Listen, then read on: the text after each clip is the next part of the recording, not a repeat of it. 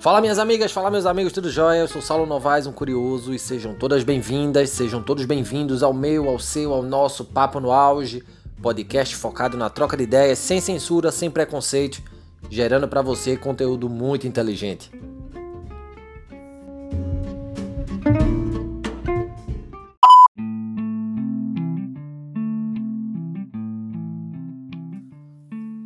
Qual é a maior lição que uma mulher pode aprender?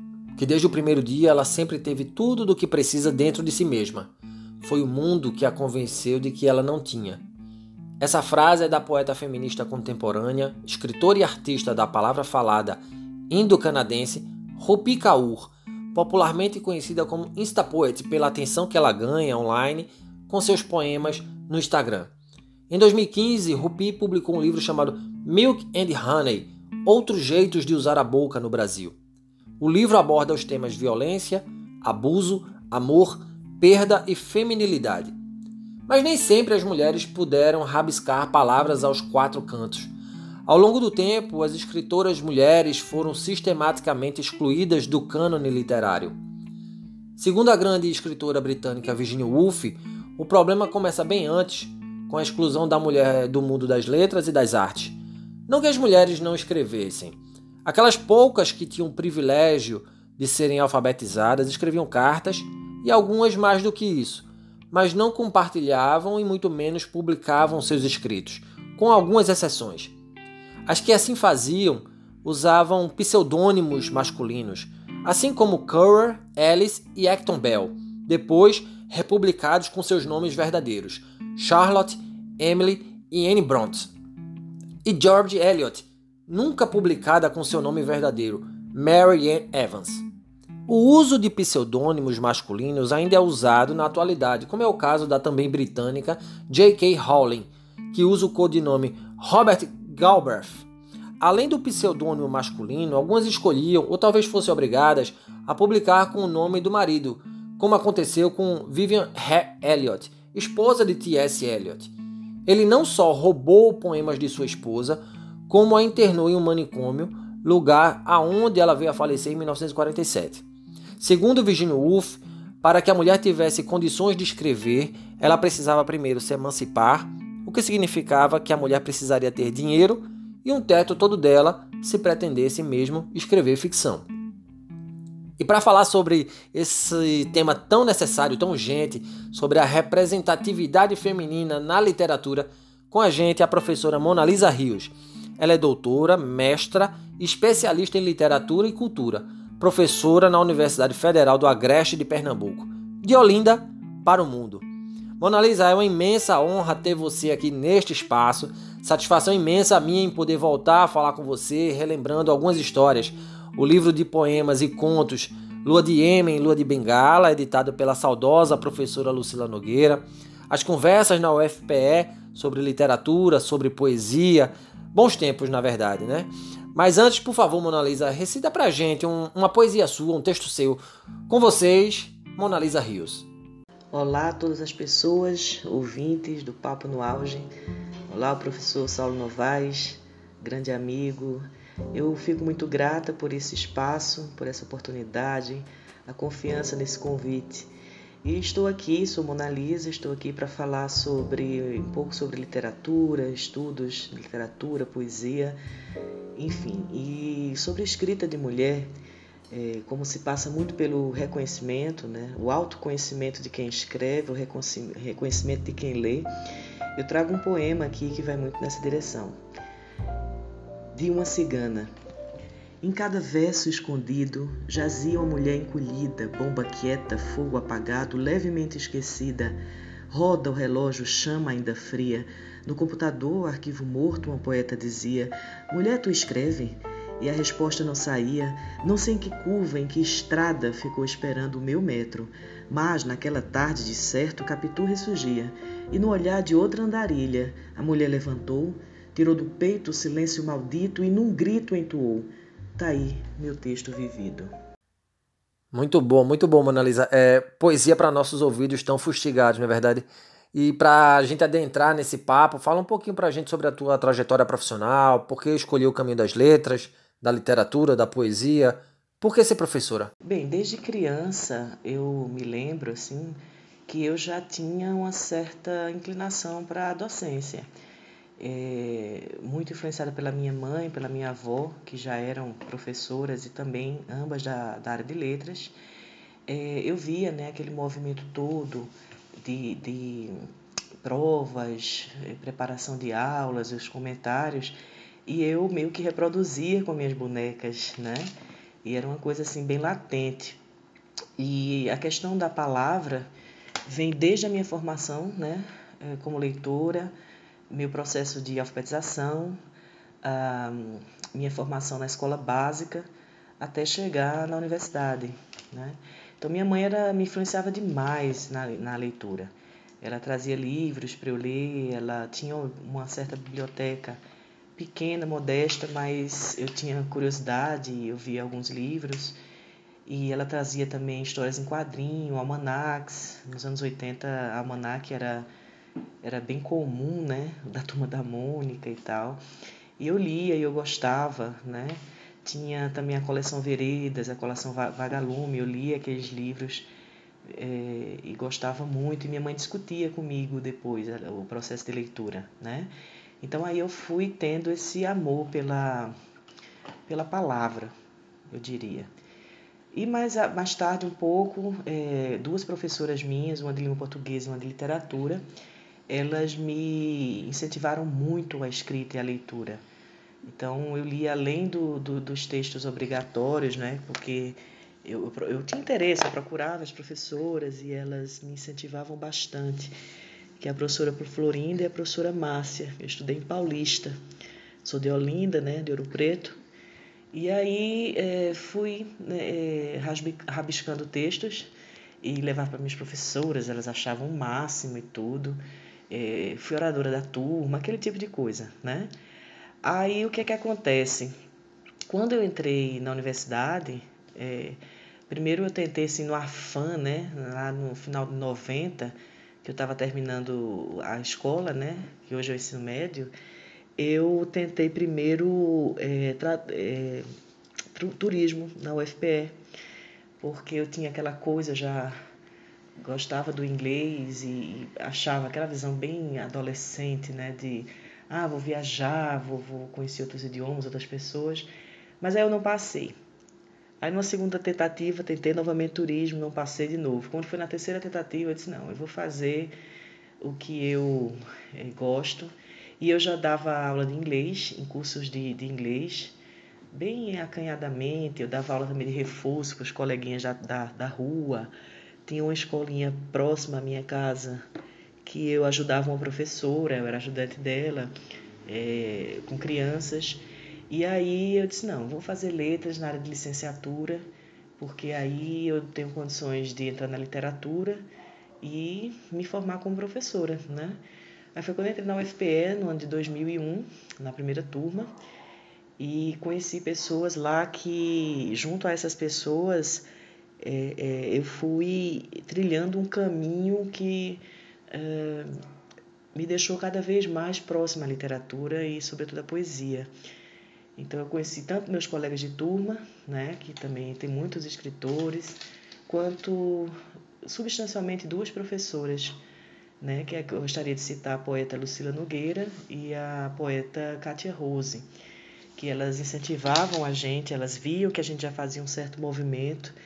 E tem uma amiga minha, a Marina Maria, que é uma grande poeta recifense da Várzea, ela já ela é da escola técnica e junto a Malto de Queiroz, também outro grande escritor recifense, eles já conheciam alguns grupos de literatura e o movimento de, de poetas marginais de Recife, de finais de 90. Então isso foi substancial para para minha minha trajetória, né, na escrita, por exemplo, porque Marina foi nos apresentando uh, alguns poetas como Miró, Malungo, França, e a gente passou a frequentar espaços de recitais junto à biblioteca, a biblioteca de afogados, a, a, a alguns movimentos que tinham pelo Recife Antigo, na Rua da Moeda.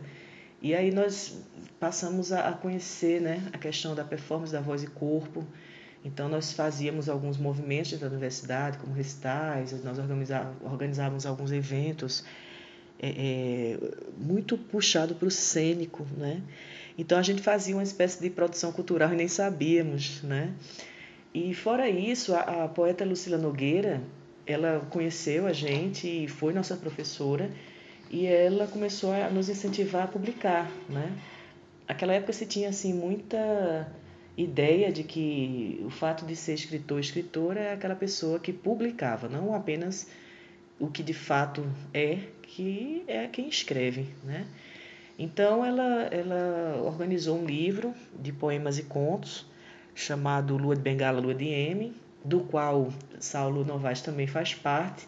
Saulo é de minha turma, né? Nós nos tornamos amigos desde aquela época. Fora outras pessoas que gostaria de destacar, Maltos de Queiroz, Marina Maria, Milena Vanderlei, Bruno Pifardini, e que se tornaram meus grandes amigos. E aí nós fomos, nós publicamos e fazíamos né, alguma movimentação artística literária dentro da, do curso e um pouquinho para fora dele também. Né? Uh, no meu caso, eu trabalhava já como professora, todos nós já trabalhávamos, né? E aí, é, o tempo que eu tinha para mim era esse com os meus amigos, nessa coletividade, e que nós fazíamos literatura, né? Nós vivíamos a poesia. Então, em outro momento também, ainda dentro desse embalo, nós conhecemos a professora Katia Rose, também poeta, carioca, hoje ela é professora na UFRJ, e ela nos incentivou a, a movimentar algo em torno dos zines, né? o gênero zine, muito interessante, muito forte naquela época, é, que envolvia desenhos, né? ilustrações, poemas e tal. E era uma publicação independente, né? publicação assim mais artesanal, mais próximo do que hoje a gente tem muito movimento forte da cartoneira, por exemplo, ali originária da Argentina, mas que é, invade a América Latina e o Brasil, junto à América Latina, né, é, nesse movimento de, uh, de contracultura, eu diria, tá? É uma certa contravenção a, a, aos ditames da, da, do mercado editorial. Então, nós publicávamos em zines também. Marina, muito mais, ela é muito mais do movimento e tal. A Lindy Andrade também, que, que também fazia parte do, do movimento de poetas marginais, né? E aí é, a Katia Rose ela veio com a proposta de dois zines, dois suplementos literários chamado Floco de Algodão, que publicava prosa, né, mais contos, e o Flor de Algodão, que publicava poemas. E aí nós publicávamos e nós girávamos né, com restas e tudo dentro da universidade e fora dela também. E isso foi me, me envolvendo, me, me eternecendo mais né, em torno da, da poesia, do fazer literário, junto a amigos e amigas que também faziam esse movimento. A questão do, do ensino, ela para mim sempre foi muito associada à minha prática de vida mesmo, assim, sabe? Eu tive outra pessoa que eu gostaria de citar, que é a professora Bânia Padilha, né, também professora da UFPE, que foi uma grande mestra, além de Lucila Nogueira, Kátia Rose e tal e aprendi com ela o ofício assim de lecionar, é, sabendo que, que a gente tem que ter o lugar do aprendiz. Então isso foi substancial para mim, tanto na minha formação acadêmica quanto profissional e sobre até humana mesmo, minha, a mim como pessoa. Sou muito grata, infelizmente ela também é falecida, é, faleceu em 2012 e é, foi de uma grande influência e importância para mim na minha formação profissional. Né? Bem, as questões da vida, os amigos foram casando, tendo filhos e a gente se envolvendo cada vez mais no profissional. A gente foi se afastando um pouco é, desse movimento, é, também já estávamos é, formados, formadas e tal.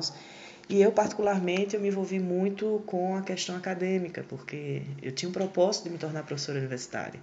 Então eu precisava, sabia que eu precisava ter aquela trajetória de pesquisa acadêmica, é, é, fazer pós-graduações e tudo para poder uh, uh, estar apta e tentar concurso e etc. Então nesse inteirinho aí eu fiz né, o percurso acadêmico, digamos assim, fiz concursos, é, passei na Federal Rural do, do Semiárido, que era no Rio Grande do Norte, Passei um, dois anos lá, também fui substituta na Universidade Estadual da Paraíba, fui substituta na UFPE. e me, me efetivei em 2015 na UFRPE, na Unidade Acadêmica de Garanhuns, que hoje nós estamos nos tornando independentes, né? estamos nos tornando a Universidade Federal do Agreste de Pernambuco, a UFAP, da qual faço parte e leciono no curso de licenciatura em letras, português e inglês, e eu leciono eh, principalmente literaturas de língua inglesa. Né? Então, é, nesse percurso aí, eu me envolvi bastante com a pesquisa, e aí não tinha como, né? a pesquisa foi para a literatura, é, no, na minha formação acadêmica, assim, eu tive um recorte de Afroamérica, com estudos voltados para gênero, raça e classe. Né? E agora eu tenho muito interesse em pesquisa em literatura contemporânea brasileira, sobretudo do Nordeste, com foco em escritoras mulheres. E estamos aí com um grupo de pesquisa é, chamado NUPELEM, que é o Núcleo de Pesquisa de Literaturas Escritas por Mulheres, na UFAP, e nós temos propósito de pesquisar mulheres escritoras é, contemporâneas, né? Então, nesse momento aí, a gente meio que tem um retorno, né? Eu, o Maltos, Marina, Milena e o Bruno, nós resolvemos é, nos reunir de novo e tentar fazer algo, claro, né? Com, com a maturidade que estamos agora, né? essa questão literária de escrevermos e voltarmos a, a gente ler uns aos outros e uh, fazer algum movimento do tipo. Milena, por exemplo, já tinha um coletivo do qual ela fazia parte, é, o Virtu, coletivo virtual de, de artes, é, junto com outras mulheres, né? E elas estão fazendo aí um movimento literário com publicações de revista eletrônica, saraus eletrônicos, etc. E uh, eu tenho a felicidade de estar novamente nesse grupo e, e colocar também a, a, adiante uma paixão né, que estava um pouco adormecida, que é a escrita. Então é isso, eu me vejo muito eh, sempre na sala de aula, porque é um movimento até meu mesmo, assim, de vida, assim, é um espelhamento de minhas vivências e minhas pesquisas. Então, basicamente, eu falaria sobre isso em relação à minha formação pessoal, profissional e de envolvimento com a literatura, sobretudo a poesia. Aprofundando nossa temática aqui, Mona Lisa, o que é a literatura e qual é a análise que você faz sobre o papel da mulher ao longo do tempo, seja como personagem, seja como escritora? Bem, para a gente pensar o termo literatura, a gente precisa voltar um pouquinho na, na história e explicar alguns pontos para a gente compreender uh, o conceito clássico de literatura, para mais à frente a gente entender uh, o conceito ideológico e chegar no pressuposto do qual eu queria partir, que é um conceito voltado para produção de cultura, portanto, literatura enquanto produto cultural. Então, uh, lembrando um pouco antes, assim, nos estudos, aí a gente parte de ocidentalidade. Nos estudos clássicos, a gente tem um grande parâmetro, dois grandes parâmetros aí. O primeiro seria da retórica, o segundo da poética. Né? Então, até o século XVIII, nem sequer existia o termo literatura. O que existia eram formas, eram textos, né? É, é, e que seriam reprodução tá? de um modelo. Então, se a gente pensa no conceito é, grego de imitatio, nós teríamos aí um conjunto representacional, mimético, que imita alguma forma, algum conceito pré-estabelecido.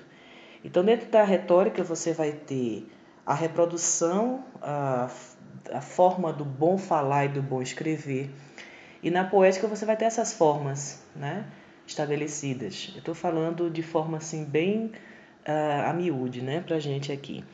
Então, veja lá, a partir do momento que existem formas e são pré-estabelecidas e que, portanto, imutáveis, uh, o que resta para quem escreve Uh, e aí já partindo da cultura letrada, né?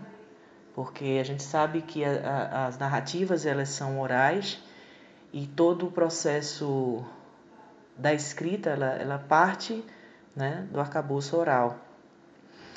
Então, partindo desse conceito clássico, você vai ter formas a serem reproduzidas. A poética vai trazer formas de escrever determinadas narrativas. Então, você vai ter os gêneros literários, épico, lírico, dramático, e que existem formas de escrever epopeia, que existem formas de escrever a poesia, que existem formas de escrever tragédia e comédia. E isso vai ser por muitos anos reproduzido sistematicamente, né, é, pelos. Estou falando aqui ainda de é, é, do ponto de vista ocidental. A partir do século XVIII, lá com o Iluminismo, vão surgir alguns conceitos, inclusive aí a da literatura, em que vai flexibilizar essas formas e vai trazer o conceito de autoria. Então, por exemplo, quando eu penso que existe a subjetividade e o conceito de gênio, são termos aí produzidos por iluministas, a gente entende que uh, existe uma inovação em cima das formas. Portanto, o sujeito que escreve, ele é sujeito, ele pensa e ele pode criar dentro de, desse universo representacional. Então ele passa aí a ter uma, um, um sentido de produção, produção textual, princípio da autoria. Né? Então é quando surge o conceito de literatura, que seria a arte da palavra trabalhada, né? E, e a labuta desse trabalho. Obviamente que a literatura, por ser uma, uma, um signo, um grande signo, literatura, está associada ao discurso, o discurso é uma arma muito poderosa, né? É, portanto, é, percebe-se que ela tem um poder ideológico muito forte de reprodução de discursos para manutenção de determinado panorama, de determinada estrutura, um determinado paradigma social. Tá? Então, através da literatura, você pode reproduzir é, condutas, sistemas de moral, sistemas de ética, né? e assim como outros textos também não literários, aqueles mais próximos da linguagem mais jornalística, a linguagem mais denotativa. Né? Então, a, a, a partir do século XX, quando a gente vai ter uma ascensão maior da crítica literária, que ela começa a ser ali pensada mais ou menos desde o romantismo alemão, século final do século XVIII, e vai ser é, mais estruturada no século XIX. No século XX ela vai entrar com mais força, até porque a literatura ela passa a ser uma disciplina, né? dentro dos cursos de letras, por exemplo.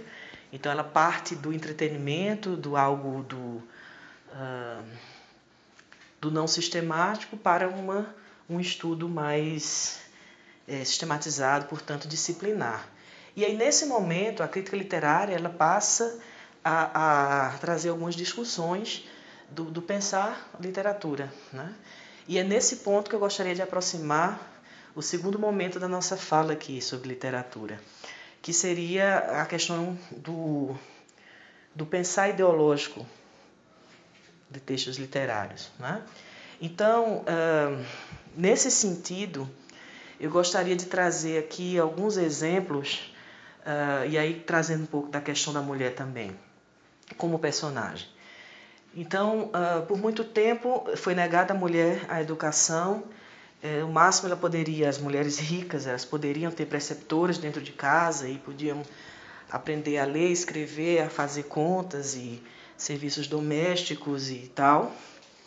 Então, a classe escritora, mulher escritora, foi por muito tempo assim é, injustamente uma balança aí bem desequilibrada em relação a homens escritores, porque o espaço público sempre foi pelo patriarcado delegado ao homem, é? Então ele podia frequentar o, os espaços das letras, chamados espaços das letras, que eram saraus e uh, discussões de, de textos literários e récita isso, isso e aquilo.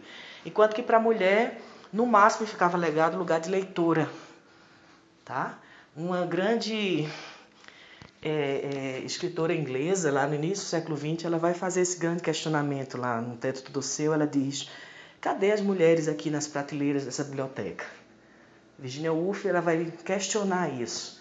Diz, Poxa, é, cadê as mulheres autoras?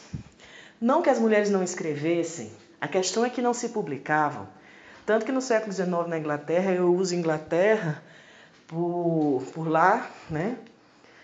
É, ter surgido assim um público maior de, de, de leitoras e leitores a partir da era vitoriana, século XIX, e também por ser o lugar de fala de Virginia Woolf. E aí, é, as mulheres, elas quando para publicar, elas tinham, por exemplo, o nome de homens para que viesse a ser editado e publicado aquele livro. Isso aí a gente já está pensando também no mercado editorial que tem interesse em publicar cada vez mais para vender. Né? E esses discursos produzidos por homens, partindo do lugar do patriarcado, eles vão é, estabelecer né, representações do papel da mulher. E o papel da mulher que deve ser reproduzido na sociedade. Eles produzem discursos para uma reprodução social. Tá? Então, a gente vê na literatura aí no ponto de vista muito ideológico, no ponto de vista marxista de se pensar a literatura, por exemplo. Então, você vai ver, eu gostaria de pegar aqui, vamos lá, é, Carolina, de Moreninha. Carolina é aquela menina que conhece um rapazinho na infância e eles trocam lá uns símbolos, o camafeu, etc. O rapaz é o Augusto e essa menina é educada, né, dentro da educação delegada à mulher, delegada à mulher, que é doméstica, aquela coisa toda, e ela passa a vida inteira sonhando em reencontrar o Augusto. Lá na frente, nas tantas, Augusto já no meio público, estudando e tal, uh, numa bebedeira ou outra, ele encontra uma menina e eles meio que se reconhecem ali e tal, e começa a ter um, um enredozinho de, de, de, desse amor que vai se desenvolvendo no final, esse finalzinho feliz, né? É, do, dos dois pombinhos se enamorando e se casando, etc. Então veja só, o que é que a gente tem aí? A gente tem uma mulher que a mulher é a boa cidadã, a mulher recatada, pura, do lar. O fim dela é o casamento. Esse seria o papel de uma mulher honesta, séria, respeitada na sociedade. E aí estamos falando aí de. Uh, a gente está falando da corte, né? Carioca e tal, século XIX. Tudo bem. É, socialmente, as mulheres que leem aqueles textos, elas vão dizer, bem, essa sou eu, essa, esse é o meu papel e é assim que eu devo ser, eu devo educar minhas filhas e por aí em diante, né? Em outro ponto, se você pega, por exemplo, uh, o Curtiço Alice Azevedo, você pega a personagem Bertoleza, vamos pegar agora uma mulher preta. E a Bertoleza, ela vai ser ali a caracterização da mulher escravizada, preta, ali no período já regencial, imperial para a República. E você vai ter o, o, o, João Romão, que vai ser o português, colonizador, branco e tal. Então, a partir do momento que ele precisa dela para construir o patrimônio dele, e é importante a gente lembrar que a palavra é patrimônio relegada aos homens e matrimônio, né, matre, mater, para as mulheres. Uh, então, o que acontece é que, a partir do momento que ele precisa ainda dessa mulher, ela tem um certo valor na narrativa. Ela é a mulher trabalhadora, ela é a mulher que incansável, é a mulher que não fala nada, que não questiona nada e que trabalha bastante junto ao seu amado. Quando ele assume um certo patamar financeiro, ele é, passa a ver Bertoleza com uma desimportância enorme, ao ponto de Bertoleza dormir no chão da cozinha. E ele vai em busca da mocinha, jovenzinha, branquinha, filha do dono não sei do que, que sim, ele precisa agora ter o, o status né, de um homem rico e que frequenta os altos salões da sociedade. E Bertoleza, representada como uma escrava preta fedorenta, que dorme no chão da cozinha. Até aí a gente está vendo um pouco como a gente pode associar literatura a questões ideológicas e reproduções de discursos, e aí eu estou falando do discurso do patriarcado. Né? E aí incutido racismo, né? incutido machismo e outras questões tão chagas tão fortes dentro da nossa sociedade. Né? Uh, eu gostaria de citar um outro romance para a gente ver também o fim da mulher que rompe, que tenta subverter essa ordem. E eu queria trazer aqui uh, um romance do Flaubert, que é, é Madame Bovary. Então, Bovary ela trai o seu marido e viaja e tudo, ela fica um tempo sozinha. Ela trai o marido com um outro homem mais jovem e tal. E essa traição é descoberta, né? E o fim dessa mulher é um fim trágico. Então a questão é: o que é que acontece para uma mulher que ousa romper o seu papel de mulher, que é aquela mulher que, é, que esperaria o marido em casa e o receberia com jantar, flores e luz de velas e etc e tal. Então é como se o narrador ele desse uma punição a essa personagem por ela ter ousado romper o padrão estabelecido pelo patriarcado. Isso é um, um ponto também a se pensar. E a gente ainda está aí no romantismo francês, no realismo francês, certo? Tudo bem, então até aí eh, eu espero ter deixado um pouco explícita essa relação entre ideologia e reprodução de papéis por meio do discurso literário, tá? E aí, dentro do princípio do autor homem. É, quando a gente parte para uma outra questão do olhar literário, que seria o olhar cultural, dos estudos culturais, portanto, a gente começa a perceber questões sociais, psicológicas, uh, dentro dessas representações e os. Como é que eu posso dizer? Os, o desenrolar disso, né? uh, o, o desencadeamento de algumas, de algumas questões discursivas.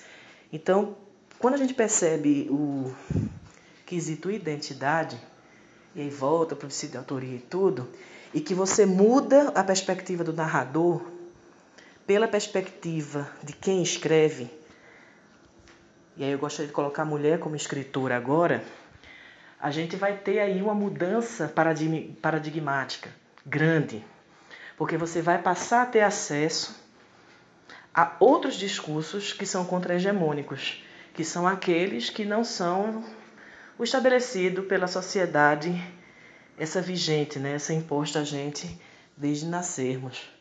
Então, se você pega uma mulher que representa a si própria e vai trazendo outras personagens mulheres em, em outros espaços de fala, existe aí uma, uma discrepância muito grande com essa que eu falei anteriormente, reproduções de discursos. Tá? É quando o público leitor passa a ter acesso a uma outra voz. E aí se chama-se vozes embargadas, vozes silenciadas, algo muito caro à, à crítica feminista é, em literatura, né? quando a gente aproxima literatura e gênero, portanto, identidade. Então eu gostaria de citar alguns textos, e aí eu vou trazer Clarice Lispector, na sua contística. Ela tem um texto, é, eu gostaria de citar aqui o conto Amor, de Clarice. Veja que não há, não há transgressões, mas há uma certas subversões, tá? Desse papel dessa mulher doméstica, esposa, mãe, né, aquela rainha do lar. Então, uh, Clarice tem uma poética muito da introspecção, né, da, do, do olhar para dentro. Uh, o psicológico é muito bem trabalhado, em fluxos de consciência e tal. E aí essa personagem, ela é um, é, a narrativa, o enredo todo trata de uma tarde, um, um pedaço de manhã e um pedaço de tarde, que essa mulher sai do seu apartamento e vai à rua, isso aí ambientado no Rio de Janeiro. Então ela vai o tempo inteiro pensando, questionando, né, é, sobre seu marido, sobre suas é, suas angústias, suas é, seu lado existencial, que é de um vazio, de uma profundidade muito grande ao mesmo tempo. Então você vê aí uma mulher que pensa, uma mulher que tem consciência da própria existência, da própria condição, uma mulher que rompe o campo do tradicional né? Ela sempre vai ser, ela, ela é uma protagonista aí no caso, e ela sempre vai ser uma questionadora. No entanto, ela volta para casa, para o seu apartamento, para o seu marido, né? Mas ela teve um momento aí de extrapolar, certo? Um momento de romper com aquela mulher tradicional da casa, do lar, do campo do privado, é? Essa mulher que só baixa a cabeça e faz aquilo que o marido manda, o que o pai manda, a sociedade imprime, tá? Essa mulher, ela se questiona, ela pensa, isso já é um ato de transgressão muito grande. No entanto, ela não rompe o sistema, não é? Ela não sai de casa, ela não, sei lá, mata o marido, não sei. Algo simbolicamente para representar o rompimento de um paradigma. Isso não acontece nesse conto. Mas o fato de essa personagem tomar voz, ela ser protagonista e a narradora se confundir com o autor, com uma, com a personagem, isso já, já é um rompimento muito grande com a perspectiva de enredo tradicional, de narrativas. Né? Então a gente já percebe um outro olhar. Queria, por exemplo, trazer aqui uh, uma mulher negra, uma mulher preta, e vou trazer aqui Conceição Evaristo, por exemplo. Você tem é, é, um texto dela chamado Olhos d'Água, que é um livro, o nome é Olhos d'Água, mas é um livro de contos, e tem vários contos, e um deles é Olhos d'Água. E, e, nesse texto você vê é, uma perspectiva de uma mulher preta, sim, que mora ainda em favela, sim, que tem condições paupérrimas materiais, mas que tem sentimentos, tem pensamentos próprios, que ela tem uma relação com sua mãe própria. Ela não é um ser calado, um ser que só serve, um ser que está ali como se fosse um enfeite, portanto, parte do espaço, não. Essa mulher, ela tem, ela, ela tem voz, ela é uma personagem. E como todo ser humano pensa, sofre, né? denuncia as condições terríveis de uma pessoa preta na favela, nas, nas grandes cidades brasileiras. Né? Então você não vê mais aquele, aquela pessoa preta calada, conformada, que não reclama e que acha, sabe, não, essa é a minha condição. Não, você vê uma outra perspectiva, porque essa pessoa assume o status de sujeito. Olha que coisa. Agora é um sujeito. E esse sujeito fala e esse sujeito denuncia determinadas práticas racistas, misóginas, machistas, classistas, né? E denuncia um lado da nossa história que por muito tempo o poder hegemônico cala, que é, por exemplo, a história das pessoas pretas do nosso país, que é a maior parte da população. Então, uh, esses discursos eles passam a ser um pouco perigosos para o poder hegemônico, porque justamente eles são contravenções. Eles trazem produções de outros discursos que denunciam suas práticas, entende, de dominação. Então, é, é nesse sentido que se a gente vê discursos como, por exemplo, ah, isso é uma literatura menor, ah, isso não presta, não é à toa que a gente não tem tantas mulheres, ou quase nenhuma, eu que eu me lembro aqui tem quatro ou cinco mulheres que já entraram na Academia Brasileira de Letras. Uh, Conceição Avarista, em 2018, perdeu para um cineasta. Né? Ela foi indicada a uma cadeira na Academia Brasileira de Letras e ela não foi eleita. Né? Seria a primeira representação de uma mulher preta na Academia de Letras, que foi fundada em 1890 e pouco. Mais de 100 anos e a gente tem aí no máximo cinco mulheres que já foram e algumas que ainda são é, é, é, é, ocupantes de cadeiras na Academia Brasileira de Letras. Então eu espero que nesse, nessa fala eu tenha contemplado um pouco literatura, né? a questão da mulher como personagem e a mulher como escritora também se representando e todo um, um desenrolar né? É, é, do porquê é, desses, de, dessas produções discursivas. Então, espero ter conseguido me fazer entender. É, de fato, uma verdadeira aula, né? E no caso brasileiro, uma das formas de apagar as escritoras mulheres da, da história da literatura e, portanto, do cânone literário é excluí-las da Academia Brasileira de Letras. A primeira mulher a ter assento na BL foi Raquel de Queiroz em 1997. Só para termos uma ideia, a Academia Brasileira de Letras foi fundada em 1897, ou seja, 100 anos sem uma voz feminina representada naquele espaço. Na sua visão, Mona Lisa, qual é a importância do feminismo na luta por maior representatividade da mulher na literatura? Então, interessante a pergunta e dá até continuidade né, a, a, a outra fala. Né? Veja, é, sim, concordo. É, uma das formas de a gente perceber essa invisibilidade, esse apagamento, é a questão da representatividade maior, digamos assim, né? uma simbologia muito grande, que é a ocupação das cadeiras é, como imortais na, na ABL. Né? Você vê, desde 1897, de sua fundação, né? a ABL ela só tem, até agora, 2020, só teve, tivemos cinco mulheres ocupando a, cadeiras na ABL. Uma das quais, como você cita, foi a Raquel Queiroz, uma cearense, né, mas também branca, de uma certa estirpe né, é, social é, elevada, digamos assim. E as outras quatro, né? Claro, Raquel morreu e depois teve outras ocupações. As outras quatro são, são vivas, mas são todas do eixo, por exemplo, Rio, São Paulo, Rio Grande do Sul. Nós não temos mais nenhuma representatividade, por exemplo, de mulheres negras, mulheres indígenas, não temos representatividade nenhuma, por exemplo, do Nordeste, à exceção de Raquel, que já é falecida. Né? Então, você imagina, nós temos aí é, 113 anos, é, 123 anos aí de ABL, mais ou menos, e até agora só tivemos cinco ocupações de mulheres, né? Então, é no mínimo estranho, né? Essa, essa, essa inequidade, né? Então, a questão das várias pautas, né? da, do feminismo, eu diria mais dos feminismos, a gente tem várias pautas, uh, várias, vários tipos de feminismo, digamos assim. Uh, é, é, exatamente a representatividade na literatura, isso é, é uma das.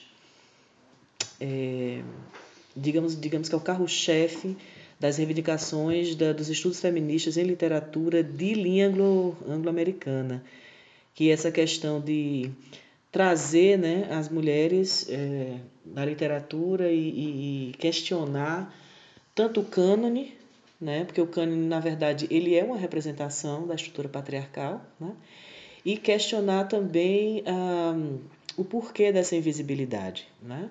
Então, a, a, de várias lutas dos feminismos, nós temos essa, sim, como uma pauta forte, e ela vai permear os estudos críticos em literatura da crítica feminista, dentro dos estudos culturais, de identidade, políticas culturais, políticas de gênero. Né? Então, é, a grande importância disso, além de fazer uma justiça social, digamos assim, no seu sentido mais amplo, a gente passa a, a, a perceber, através da crítica e da, uh, do fomento, digamos assim, né, uma certa reparação histórica, é, é, da inserção da mulher não só na crítica, né, nos espaços acadêmicos e jornalísticos, como o Brasil é muito associado à crítica literária, a, a resenhas críticas em jornais, não é? Isso de, de, de muito tempo já.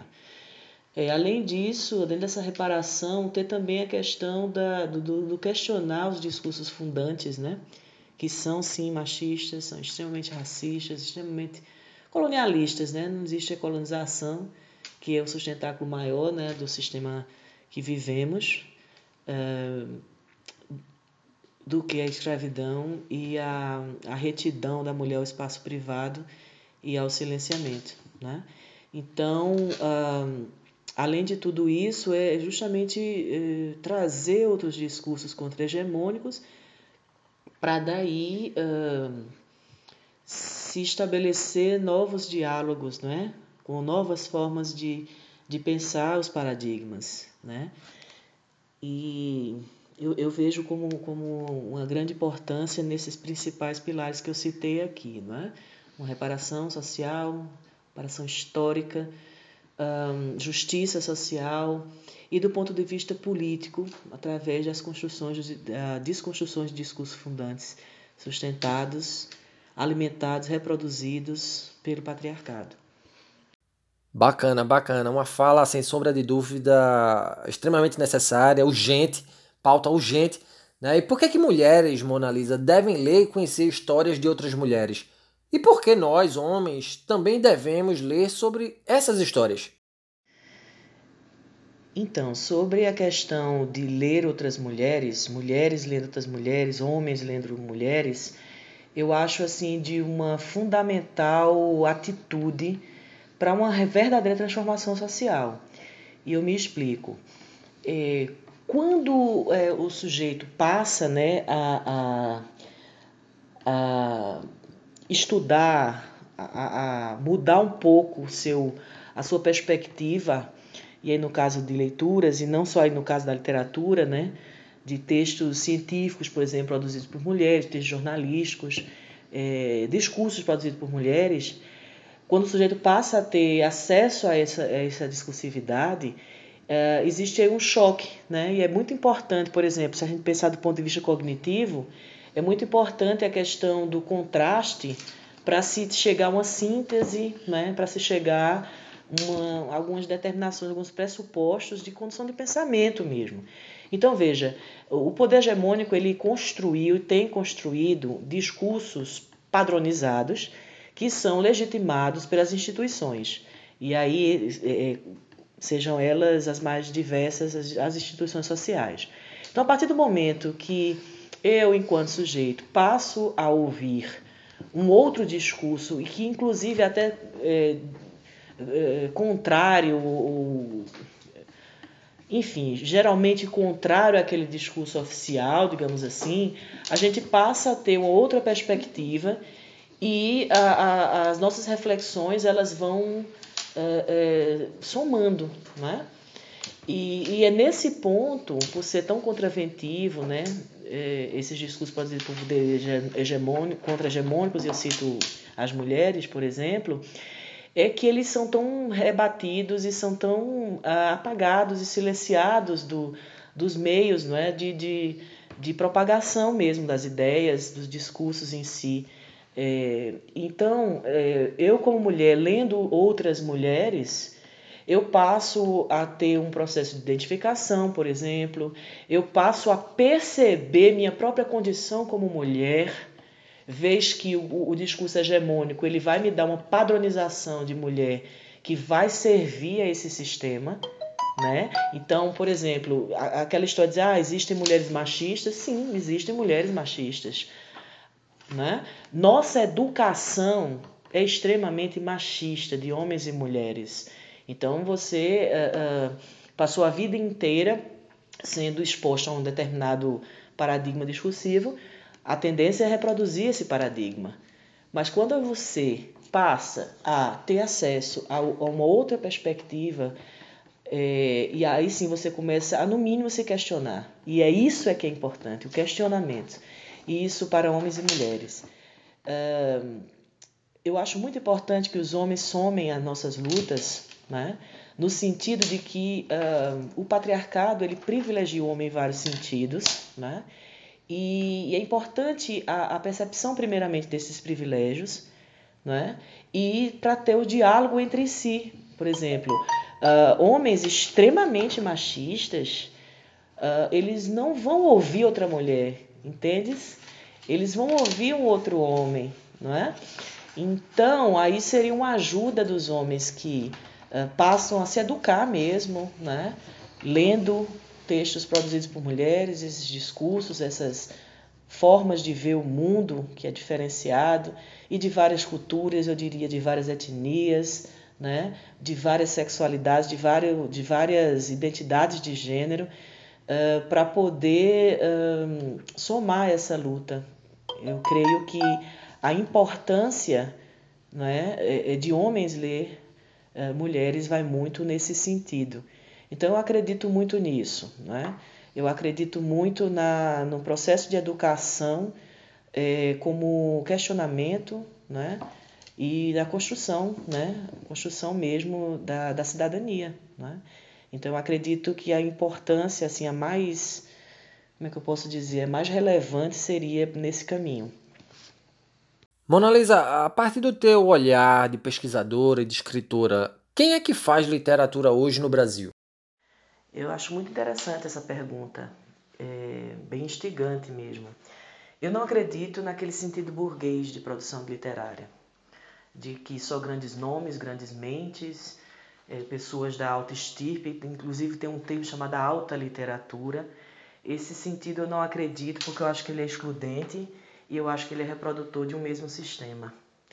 Eu acredito que literatura é produzida por quem escreve. Acredito que literatura é mais orgânica, é mais viva, certo? ela lida com o ponto de vista é, do simbólico, representacional, mas sobretudo da, da criação mais espontânea, tá?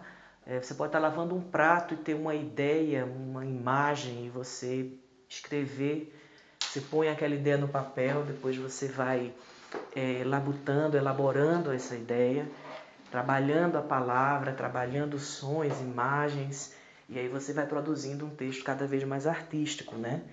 Um, não acredito no ato mecânico ou algo divinatório, algo inspirador e que vai ter uma condição perfeita para produzir um texto. É, é, é esse, esse, esse modo de pensar romântico mesmo da produção textual literária, eu acho extremamente cruel e elitista. Né? E é esse mesmo pensamento que exclui várias identidades de autoria. Tá certo?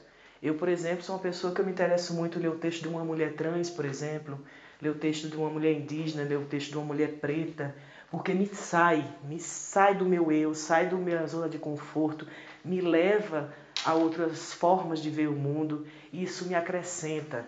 E aí eu me coloco como leitora também, que eu acredito que uh, pessoas que escrevem, elas sobretudo são grandes é, é, leitoras e leitores, não é? Então, eu acredito nesse sentido, certo?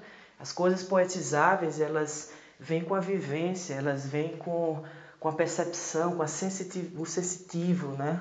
A sensibilidade de ver o mundo de uma forma menos referencial, certo? Então, acredito sempre na literatura como algo que nos humaniza, Tá? Então, é uma perspectiva uh, como, como escritora, como leitora.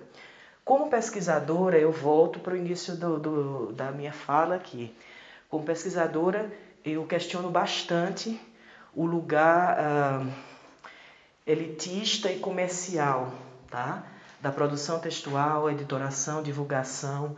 Isso são questões além do ato criativo, do, do ato artístico de produzir um texto literário. São outras questões que envolvem fatores econômicos, políticos, ideológicos, certo? E que por muito tempo se foi, uh, se, tem sido, na verdade, no meu ponto de vista, é, reproduzida, certo? Então eu fico muito contente, por exemplo, hoje em dia a gente vê com mais força, né? é, coletivos, por exemplo, é, grupos de leitura.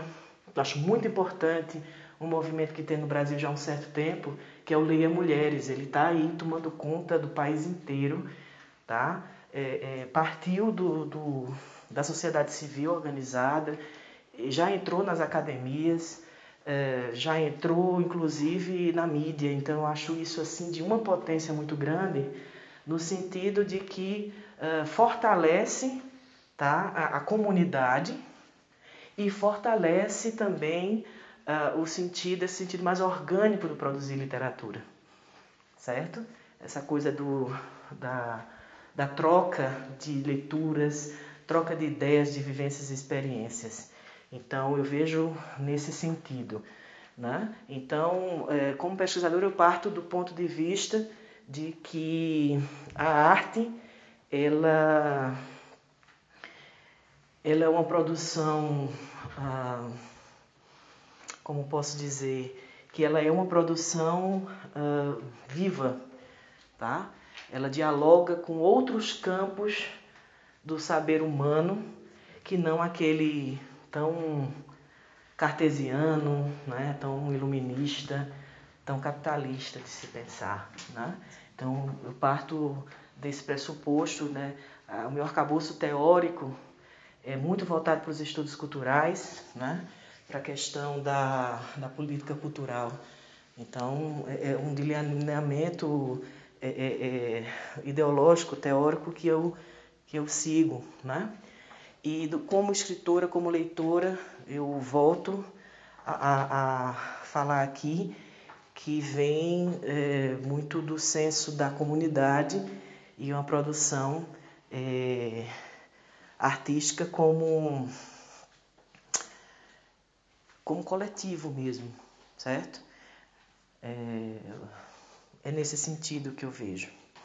Mona Lisa, é, como é que você enxerga a literatura na era do digital, né, o fato aí de muitas escritoras estarem usando redes sociais como forma de dar voz aos seus textos. Nossa, a produção literária e a divulgação, sobretudo dela, na era digital, eu vejo como uma grande revolução e como um grande ato de resistência, sobretudo das vozes historicamente silenciadas, né? E aí colocando a uh, literatura dizer por mulheres, por exemplo eu vejo como, é, uma, como uma potência né, a, a ir minando discursos hegemônicos, e eu repetidas vezes falo nisso, é, porque parte muito da minha forma de ver e, e, e de pensar né, é, é sobre muitas questões, e aí incluindo a literatura, por exemplo. Então, uh, veja, veja como, a partir de que momento eu penso como revolução. Um, por muito tempo, essas vozes que historicamente são silenciadas, elas sequer tinham uma oportunidade, uma perspectiva, certo? De passar esses textos adiante, popularizar, democratizar esses textos.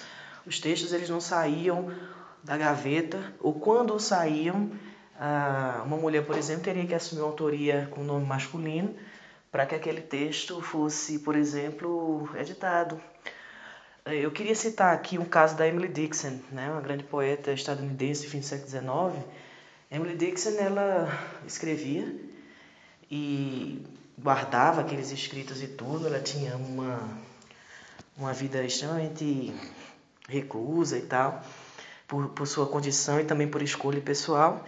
E ela tinha, ela, ela fazia parte né, de, de, de um privilégio muito grande, uma classe social assim considerada.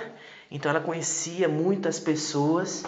E aí numa dessas, um, um editor de Nova York é, conheceu os textos e ela disse, olha, vamos publicar esse texto. E ela disse que não queria, não queria, e enfim, ele acabou vindo a publicar é, quer dizer, querer editar. E na edição ele dizia, olha, você tem que é, é, corrigir os erros gramaticais no seu verso. Ela falou, então não publica, porque eu não vou corrigir, não dá nada que ter para ser corrigido. Emily Dixon, ah, ela, ela subverte né, a, a forma clássica de escrever versos, né? ela mexe com pontuações, ela mexe com é, classes gramaticais canônicas e tal, ou seja, uma grande revolução, inclusive, na linguagem, que é uma proposta muito grande de escritores e escritoras do século XIX. E uh, o olhar desse editor era de que havia erro e que aquilo deveria ser é, é, corrigido, entre aspas, para que pudesse ser publicado. Ele disse, tá, então não publica. Anos depois, é, me falha a memória se foi o mesmo ou se foi um outro editor, publicou, uh, e ela já estava morta, publicou os textos dela. Isso ainda no século XIX. Veja, Emily Dickinson vai começar a ser estudada nas academias, por exemplo, a partir da década de 1970. Então, por aí já se diz muita coisa, né? A gente já consegue, já pode perceber e refletir sobre muitos aspectos, né? É, então, é, é, o que eu quero dizer com isso? O que eu quero dizer é que, mesmo uma, uma mulher com condições, digamos, financeiras e, e, e uma oportunidade de publicação, né, ela vinha a ser uh, criticada e questionada, uh, e eu arrisco a dizer, pelo fato de ser mulher e se considerar mulher como sexo frágil, como menor. Então, aquele texto ele não poderia ser visto como uma, uma revolução da linguagem, como uma nova estética, uma nova proposta de diversificação. Não, o, o verso está errado. Eu me pergunto se questionaram, por exemplo, o senhor James Joyce quando propunha a mesma coisa né? Então, é mais ou menos nesse sentido. Aí, voltando para a questão da era digital, eu vejo a produção independente como uma grande força contra, certo? Esse sistema muito uh, enquadrado e engessado. Aquela história, eu não preciso de uma editora que me diga o que escrever. Eu vou lá no meu Instagram e publico. Eu vou lá no meu Facebook e publico. Eu vou lá, gravo uh, meus textos num vídeo e publico no YouTube. E as pessoas, uh, uh, as pessoas mais variadas, porque também tem a excludência dentro do campo do, do, do público leitor, né? Aquela história, ah, só quem vai entender a alta literatura são pessoas das letras, são pessoas que tenham no mínimo um doutorado para poder alcançar aquele determinado texto e etc e tal. Então, a excludência ela não vem só no ato de produzir, ela também vem no ato de consumo dessa arte. Então, é uma forma muito. Eu volto ao, à minha fala anterior, é uma forma muito excludente, certo? De produção e vinculação desses textos. Então, acredito que a internet ela vem como uma grande aliada nesse sentido, tá? Das coisas impublicáveis, certo? Ela vem lá e dá é um espaço Obviamente que a gente sabe que tem várias, várias questões aí, várias arestas, como por exemplo o acesso à internet, o acesso aos, aos equipamentos né, que vão vincular né, é, é, é, as mídias digitais. Né? Não é todo mundo tem acesso a um computador, a um celular, a uma internet de qualidade e que, que, que são as ferramentas para esse, esse tipo de divulgação. A gente sabe que existe uma questão de classe aí muito forte também. Então, são, são questões que eu trago e é um pouco do modo que eu, que eu vejo. Fora essa questão, eu também vejo a, a, a oportunidade né, da, da inovação no próprio ato desse trabalho com a linguagem. Eu queria citar, por exemplo, aqui os concretistas, né, na década de 70, por exemplo. Não é uma novidade, tá? a gente tem registros de poesia concreta desde a da antiguidade, da, da Idade Antiga. Né? A retórica é, ela traz textos uh, que são a base estrutural né? para a concepção estética da, da poesia concreta, por exemplo, mas que a gente vai ter um movimento muito forte no Brasil e São Paulo, a partir de Despignatário, dos irmãos Campos, a gente vai ter um movimento muito forte da poesia concreta, por exemplo. Então, passou-se, eu gosto muito, por exemplo, de Augusto de Campos, Haroldo de Campos, e aí passou-se um tempo, há uns 5, 6 anos atrás, eu vi um poema de Augusto é, na mídia, né, na internet, com movimento. Porque o suporte computador e internet e a linguagem cibernética, elas propunham, é, não propunham, mas davam as condições para que isso fosse concretizado, o movimento. Então, quando Augusto e Haroldo pensavam, Haroldo, sobretudo, quando pensa na verbo e visualização, que aí ele une som, imagem né, e a palavra, e aí produz aquela poética, quando se alia, por exemplo, a isso com a nova linguagem binária, cibernética, você tem um movimento também. Então, veja, são elementos que vão agregar também no próprio fazer artístico do, do, do verso, nesse caso aqui que eu cito, né, do poema. Então, eu vejo muitos bons olhos e também trago como instigação, como ponto para reflexão, ah, os, as faltas, as lacunas né, que essa, essa nova geração é, é, de vínculo de, de produtos da linguagem traz.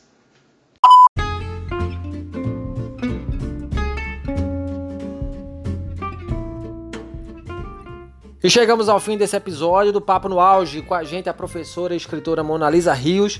Monalisa, bom ouvir a sua voz nesse espaço de conhecimento. Gratidão demais por sua participação nesse episódio, que façamos ecoar mais literatura, mais arte nesse mundo tão caótico e que as mulheres possam cada vez mais expandir as suas vozes, que elas possam estar cada vez mais presentes, ocuparem o espaço devido, não só na literatura, mas em outros aspectos da vida social. Então a tua voz ela caiu como uma luva nesse dia, nesse episódio. Gratidão mais uma vez por sua participação aqui com a gente, tá? É com muita alegria, né? Muita, muito prazer que eu participei aqui nesse episódio do Papo no Auge e fico extremamente agradecida pela confiança, o convite, né? essa oportunidade que me foi dada de ser ouvida e dialogar né? com esse público nessa busca pelo, pelas trocas, experiências, vivências, desses atravessamentos que nos passam pela vida e muito, muito feliz com a, com a criação desse espaço, nessa né, proposta de Saulo Novaes e contribuir para, eu vejo muito como letramento social, eu vejo muito com equidade social, né? Então eu fico muito, muito honrada de participar junto ao meu amigo, professor, né, poeta também, Saulo Novaes. Então, muito agradecida, um forte abraço e espero que nos falemos em outras oportunidades. Um abraço.